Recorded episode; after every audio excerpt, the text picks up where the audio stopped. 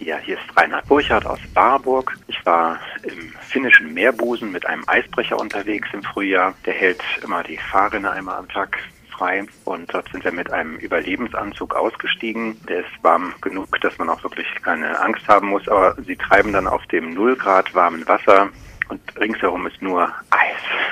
Als ich sah, dass es andere auch taten, habe ich gedacht, komm, du gehst kein Risiko ein, du bist einmal hier, dann versuch's einfach mal. Das war so einmalig, genau.